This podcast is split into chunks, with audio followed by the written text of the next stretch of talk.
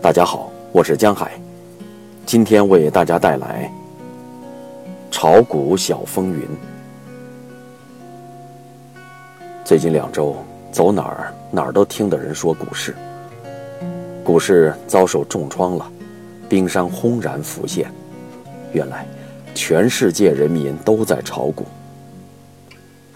忘了谁说的，如果擦皮鞋的老大妈都嚷嚷炒股的时候。这股市恐怕就凶险了。当然，这话是在一个半月前听到的，当时说的人明显口气轻松，表情戏谑而欢快，听的人呵呵干笑两声，心中掠过两丝窃喜。没谁会以为然，在那样一段美丽的时日，回想起就在今年春风和煦的四月。我作为一个彻头彻尾的金融盲和理财盲，因为只懂得像老奶奶一样把辛辛苦苦赚到的小米钱存进银行，再次被好朋友严重鄙夷。对方好言相劝未果，竟怒从心起，厉声斥责道：“你赚点钱容易吗？通货膨胀，你把钱存银行是在贬值，懂不懂？现在股市那么好。”你居然还不幡然醒悟，你还好意思说你像老奶奶？老奶奶现在都在炒股，好不好？带着无比羞愧的心灵和对未来隐隐约约的发财梦想的期许，我在好朋友的带领下一脚踏进了股市。进去之后发现，果真风景这边独好。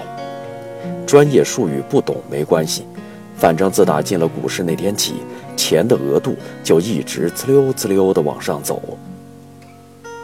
两个渠道都号称有内部消息，包括来自投资公司的高管朋友和来自证券公司的朋友的朋友。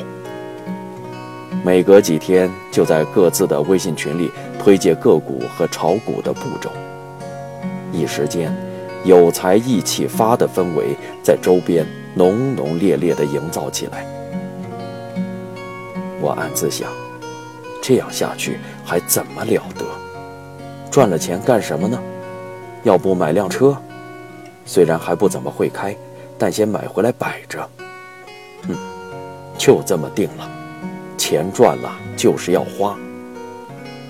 差不多等到七八月就去买，花了股市里再赚。反正离六千点还有段时间。部门五月、六月业绩不好，到手的工资只有三千多，竟也非常泰然处之。小钱，无妨。当真去看了两款名牌车，虽然对车就像对金融理财知识一样无知和不感兴趣。六月初，大学好友微信圈里。身为某人力资源公司人力资源部部长的土豆，兴奋不已地询问着身为某投资公司人力资源部部长的黑熊，哪几只股票可以加仓？黑熊没有保留地罗列出几只。土豆叫嚣：“我准备赚了钱，下个月去希腊玩一趟。”我问土豆：“那赚不了还去吗？”土豆欣然答道：“呵呵。”已经赚到了。我暗暗在黑熊提供的几只股票里挑了一只，调了仓。其实，调不调好像都无所谓。江山如此多娇。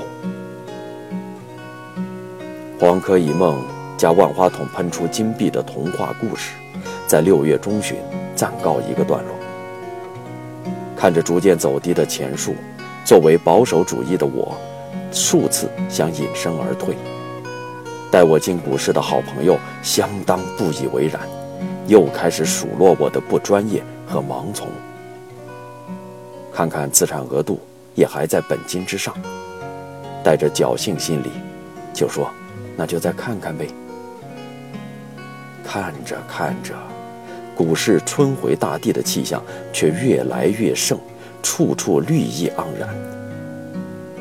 我的小米钱在跌破本金之后彻底失控，以迅雷不及掩耳之势一泻千里，钱没有了四分之一。昔日欢天喜地的微信好友圈，瞬间沉寂。